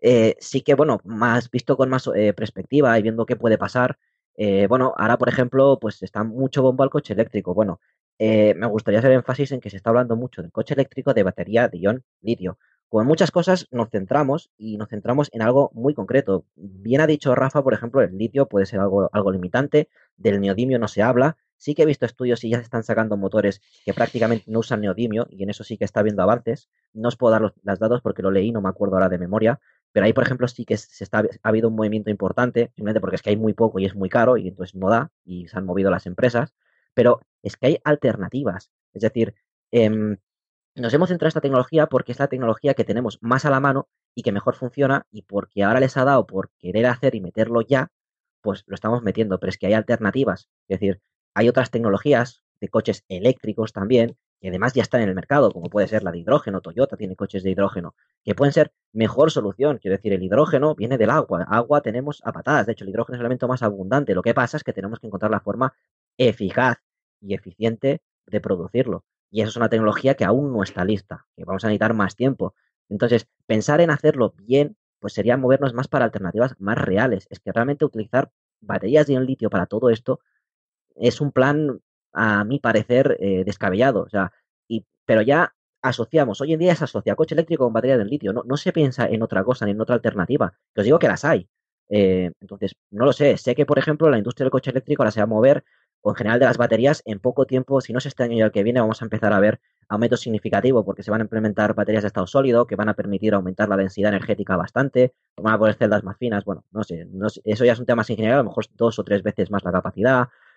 Puede que la tecnología también de litio azufre, si no llega el año que viene, llegue en tres o cuatro y multiplique mucho la capacidad. O sea que esta tecnología aún va a tener más empuje, probablemente en detrimento de la otra, que cuando una ya gana, la como esta ya está claramente ganando, pues para la otra pues va a seguir como algo secundario, cuando puede ser hidrógeno, como pueden ser otro tipo de combustibles, que a partir de hidrógeno se puede crear cualquier combustible y, se trabaja y se investiga en intentar hacerlo de forma eficiente mediante, pues por ejemplo, energía renovable, mediante catalizadores que lo hagan con energía solar, pero es algo que está más lejos y de hecho es, más eficiente, porque cualquier tipo de batería pierde electricidad con el tiempo, es inevitable, o sea, no, son estables con el tiempo. Almacenar las cosas en forma de productos químicos es mucho más rentable y estable en el tiempo incluso por en intensidad energética, puedes acumular mucho más, que es lo bueno que tienen los combustibles. Entonces, da una sensación otra vez de que toda la gente va pues de cara a, mirar a una cosa muy concreta. Entonces, no sé, si, hay cambio de modelo, que es lo que hemos comentado al principio, pues probablemente el coche, el vehículo privado va a tener los días contados. Quiero decir, si hacemos un cambio, un modelo de consumo, de consumo de proximidad, eh, en el cual no haga falta eh, o tengamos más raciocinidad en cuanto no tenemos que irnos tan lejos para tantas cosas, y ponernos todo lo que necesitamos más cerca y no hacer megaciudades que necesiten depender de cosas que están muy lejos, pues tendrá el tiempo privado, eh, tendrá los días contados. Pero yo, pues no, no, lo acabo de tener claro. Mm, me da que de momento vamos a seguir igual, vamos a convertirlos en los coches de lujo, como también se ha comentado, porque obviamente esto no se lo va a poder permitir nada, nadie, son coches mucho más caros y bueno, un poco más puedo aportar porque simplemente es eso, decir yo como, millennial, pues que decíais eh, algo de estatus, ¿no? Es que, es que no te lo puedes permitir. Hoy en día es que casi casi estatus es no tener que compartir piso para mi generación. ¿Qué queréis que os diga? Es que es, muy difícil para, para mí vivir y pensar en, algo así que realmente es que es un lujo. Pues esa es la realidad que están viviendo millones de personas. Como y, tú. Eh, yo, yo, yo, es lo que veo en la mayoría y en los que tienen eh, posibilidades de tenerlo. Tampoco les interesa, les gusta vivir en la ciudad asistir a eventos o poder viajar, pero no, no, no, eh, eso es un tema que eh, es, eh, muchos lo ven como una cárcel y esto es un tema muy serio para las compañías de coches. ¿eh? Siempre te sacan el anuncio de el, en la naturaleza, no, nunca está en un atasco, está el coche solo, tal, ¿sabes? Y, bueno, todo es muy bonito, ¿no? Pero, pero la realidad es esta. pero se lo, la, realidad es que se lo están buscando porque la manera que, que hemos comentado en multitud de ocasiones aquí en nuestros programas de, de cómo se está bloqueando el, acceso pues a, unas condiciones de, vida determinadas que eran mucho más fáciles de acceder hace unas décadas a las generaciones que ahora están llegando a esa edad, pues es las consecuencias que tiene. ¿eh? Estamos viviendo en un modo de organización social pues bastante, bastante injusto para mucha gente, como, como venimos discutiendo, pues yo creo que desde los inicios de este programa. Bueno, eh, eh, Rafael, no sé si querrás añadir algo más. yo he una cosa que, bueno, que en realidad esto es, lógica y una contradicción que sin querer ha dicho Dani, que ha dicho, eh, yo tengo que trabajar y vivir en una gran ciudad porque es el único sitio donde puedo desarrollarme profesional y económicamente y al mismo tiempo ha dicho, debemos no tender a las megaciudades. Eh, ¿Qué futuro le queda a una persona joven que tenga formación que no ir a una megaciudad para poder desarrollarse? Y si mm. todas las personas lo hacen, ¿cómo, eh, ¿cómo no va a crecer la ciudad hasta hacerse megaciudades? Recuerdo una visita que tuve hace dos años a Pekín, que tiene ya 48 millones de habitantes, y bueno, y allí el transporte público funciona. Eh, los, los, cinturones que hay de autopistas prácticamente no te permiten dar la vuelta. O sea, si tú cuando vas al aeropuerto pierdes la salida de, hacia el aeropuerto, has perdido el avión porque plantearte volver a, ese punto significa horas, ¿no? Y, este país, bueno, pues está empezando ahora seguimos, admitimos que está empezando ahora a implantar el vehículo privado y las perspectivas de venta de las grandes empresas de vehículos allí son bueno, eh, millones y millones de, unidades. Eh, si esa es la tendencia, estos son los, patrones de capitalismo y los mayores países en peso económico del mundo, y esa es la tendencia que tenemos, eh, el, poder paliar esto es muy complicado, porque eh, a, quién, a, quién se le dice usted tiene la oportunidad y usted no. Porque ya no estamos hablando de, que la consiga, sino de que puedas acceder a la oportunidad. La igualdad que, yo entiendo que debería tener los seres humanos es la igualdad de oportunidades. Evidentemente, con esa oportunidad cada uno, entre la suerte y, lo que sea capaz de hacer y tus habilidades, llegará a un punto u otro. Pero eh, eh, mm, la, la oportunidad pasa por un, por un diseño que tenemos de la sociedad en el cual eh, eh, eh, estamos hacia una concentración y la concentración y el estatus, como tú dices, pasa ya por vivir independientemente y después, ¿por qué? Por el, por el vehículo o por, el no vehículo y, cómo puede ser la vida fuera de, fuera de, una gran ciudad, ¿no? Uno de los problemas que se han planteado en las campañas electorales es la despoblación del resto de España, toda la concentración de población en las grandes ciudades, pero es que fuera de las grandes ciudades no tienes todos los servicios, eh, oportunidades de economía, suministro, eh, etcétera, que puedes tener fuera. O sea, eh, el, ser humano no, busca su oportunidad donde hay oportunidad y la oportunidad está en el desarrollo del capitalismo que nos llama ahí con, con, con todo lo que nos ofrece, desde salud, empleo, remuneración, eh, compañía, etcétera, ¿no? Entonces, eh, mm, vuelvo a, lo mismo, ¿no? Eh, ¿dónde, ¿Dónde está el punto de ruptura para que esta concentración de capital, de personas, de necesidad de, transporte pueda tirar para otro lado, ¿no? Porque en todo el mundo tira hacia esto, ¿no? En nuestro país que ya está desarrollado tiende a reconcentrarse más, ¿no? Eh, yo, esa, es mi, esa es mi pregunta. Sacaban, una noticia hace unos días de que en Tokio están ofreciendo hasta, el gobierno japonés está ofreciendo a, la gente hasta 23.000 euros para que se vaya a vivir fuera de Tokio porque no son capaces. No son capaces, bueno, yo vengo de pasar unos días por cuestiones familiares precisamente allí en Tokio y bueno, es eso es un monstruo que, es difícil de describir, ¿eh?